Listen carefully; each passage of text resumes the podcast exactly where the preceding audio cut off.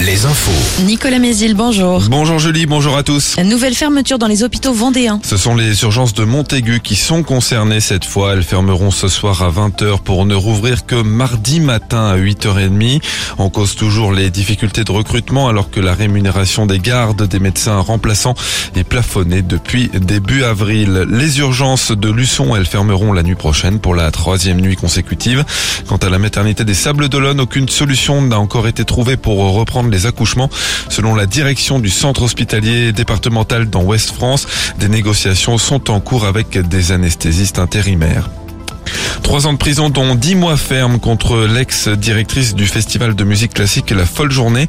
Joëlle Kérivin pourra effectuer sa peine chez elle sous bracelet électronique. Elle était poursuivie pour avoir détourné près de 300 000 euros à la société organisatrice du festival et à un espace de défense des droits des femmes qu'elle présidait. À Saumur, c'est une entreprise emblématique qui pourrait fermer à la fin du mois. La société César, spécialisée dans les déguisements, mais qui ne fait plus qu'en importer pour les commercialiser, est en liquidation judiciaire avec poursuite d'activité jusqu'au 31 mai. Deux offres de reprise ont été déposées. Le tribunal de commerce ne s'est pas encore prononcé. César emploie encore une petite dizaine de salariés.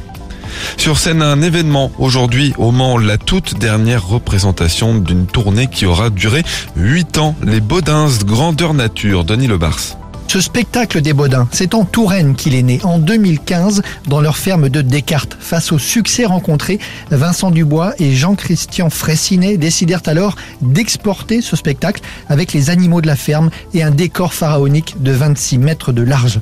En 8 ans, Maria et Christian Baudin sont montés sur scène à plus de 500 reprises et enregistré plus de 2 millions de spectateurs. Ajoutons les millions de téléspectateurs, notamment ceux d'M6, pour la retransmission en direct du spectacle du Zénith de Nantes la semaine dernière.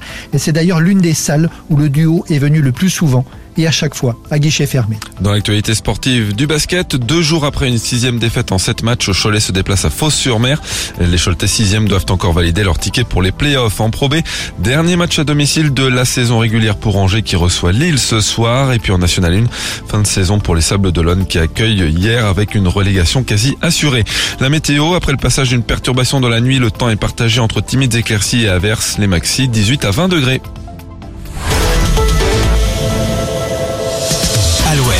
Alouette, Alouette. le 6-10, le 6-10 de Nico et Julie. Alouette. Et bon vendredi avec Alouette, on va